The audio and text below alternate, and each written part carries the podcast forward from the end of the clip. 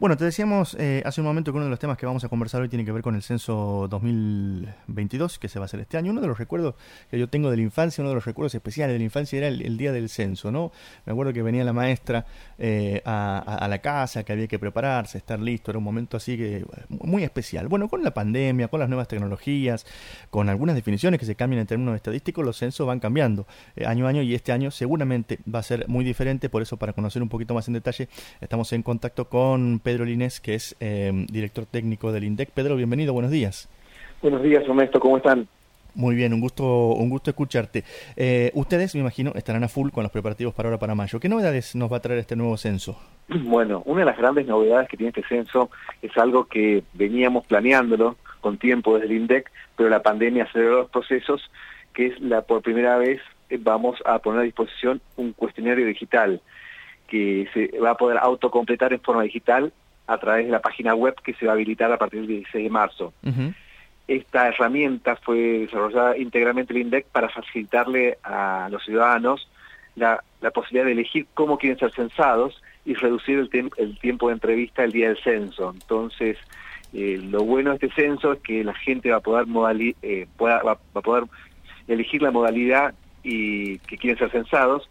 Si se censan digitalmente, deberán guardar el comprobante digital, el comprobante del censo, que está compuesto de un código alfanumérico de seis caracteres, que se genera automáticamente y que se, que se, lo, da una vez que se termina el cuestionario.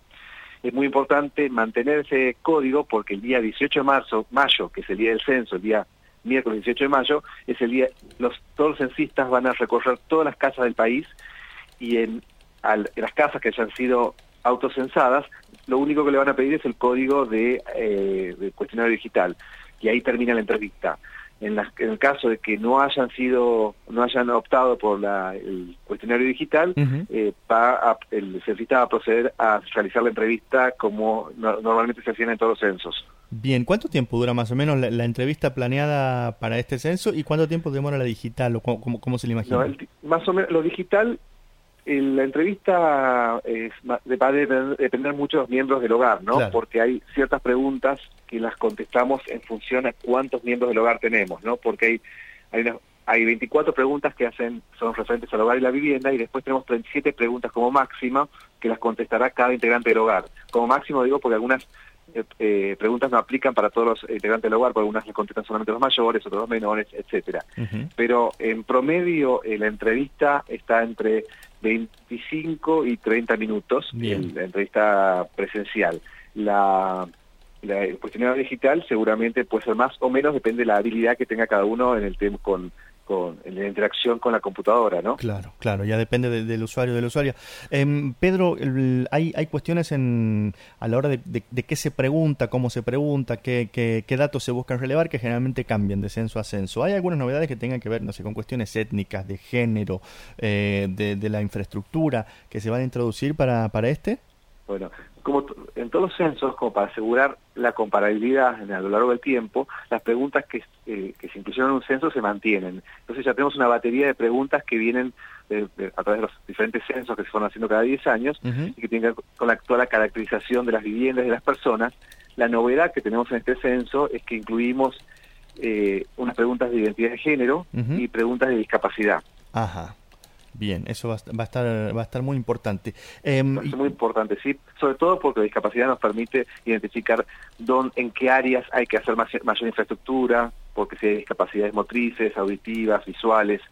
eh, la identidad de género es una gran demanda que tenemos diferentes colectivos y es una eh, es una eh, respuesta que le demos a la sociedad, entonces ahí vamos a poder conocer un poco, poder conocernos más, porque lo importante del censo es saber cuántos somos, cómo somos y cómo vivimos. Claro, exacto. Lo, de identidad de género también uno, uno lo, lo, puede comprender en el marco de la, de, la época en la que en la que vivimos. Ahora, la cuestión de discapacidad, ¿por qué, por, por qué llega ahora, en este momento?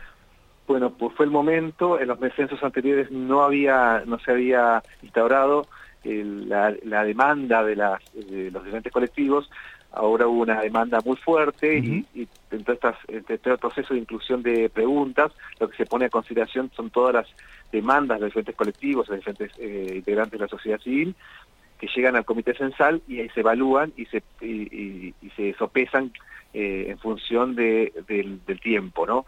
Y en este caso la de la discapacidad era muy importante para poder eh, dirigir las políticas públicas. Es importante saber qué tipo de discapacidad tiene la gente y en función de eso se construyen las políticas públicas. Claro, claro. Bien, estamos conversando con Pedro Lines, director técnico del INDEC, en la previa de este censo 2022. Eh, Ese día, por supuesto, va a ser, entiendo, feriado nacional. Todo el mundo tiene que estar atento, preparado para, para colaborar.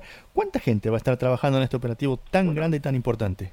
Bueno, en toda la estructura censal ese día van a estar trabajando 600.000 personas. Vamos a tener un montón de gente colaborando con el censo y es muy importante que todos participemos en el censo, que esperemos al censista independiente, porque el día ese es el día miércoles 18 de mayo, van a pasar los censistas, la idea es que todos seamos contados, algunos vamos a contestar digitalmente, yo los invito a todos a hacer el cuestionario digital porque eso va a ahorrar el tiempo de contacto con el censista y, sobre todo en tiempo de pandemia, eso va a ayudar a mucha gente que tiene miedo al tema del contacto con el censista, estar interactuando mucho tiempo. Entonces, a todos les invito a contestar el, el, cuestionario digital, pero ese día tienen que estar en la casa, recibir al censista, hacer la entrevista personal en el caso que no hayan hecho el, censo digital y en el caso que hayan hecho el censo digital, darles el código del autollenado. Esto es importante, aunque hagamos el censo digital, lo mismo hay que esperar al censista. Hay que esperar al censista. Lo que bueno del censo digital es que va a acelerar todos los tiempos para acceder a los resultados. Bien. Y va a mejorar la calidad de los datos. Eso ya. Tengan en cuenta que, cuando va a papel, después hay que, hay que una máquina que, escanea e interpreta las respuestas. Claro. Claro, va a agilizar bastante y ahí también está la colaboración activa de la, población. ¿Eso ya se puede hacer, Pedro? ¿Ya está disponible? No, no, a partir del día 16 de marzo se habilita el cuestionario digital. Yo los invito también a entrar al micrositio, a la página web que tenemos del censo, que es censo.gov.ar, donde hay un montón de información sobre el censo, es una página dinámica que va que, que todos los días va aumentando el contenido porque tiene que ver con, con la, reacción de los medios, tiene una área de preguntas frecuentes, hay historia de los censos, que es súper interesante ver cómo evolucionaron los censos en la Argentina, y ahí mismo en esa página hay una oblea que es de acceso al censo digital, hoy no está habilitada, eso se habilita recién el 16 de marzo, pero los invito allá a, a conocer un poco el censo, hay preguntas frecuentes, si quieren saber, tienen evacuar dudas sobre el censo, esta página tiene toda esa información y es y va creciendo la cantidad de información que tiene esta página, que es censo.gov.ar eh, y que se puede abrir desde un celular o desde una tablet o una computadora. Bien, y desde ahí van a poder también eh, contestar el censo digital a partir del 16 de marzo. Perfecto. Lo más lindo, por supuesto, después eh, es cuando están los resultados, ¿no? Que eso demora, por supuesto, un tiempo de, un tiempo de procesar y, y porque además los cambios que se van produciendo demográficamente, socialmente, son cada vez más, más rápidos eh, y, más, y más importantes. El último censo es del 2011-2012. El 2010. El, 2010, el último, claro. 2010, y acuérdense que todo, es, los censos definen la matriz informativa con la que se toman las decisiones para los próximos 10 años. Claro. Así que es clave poder generar este censo porque en función de eso se van a tomar todas las políticas públicas por parte del Estado y de la sociedad civil.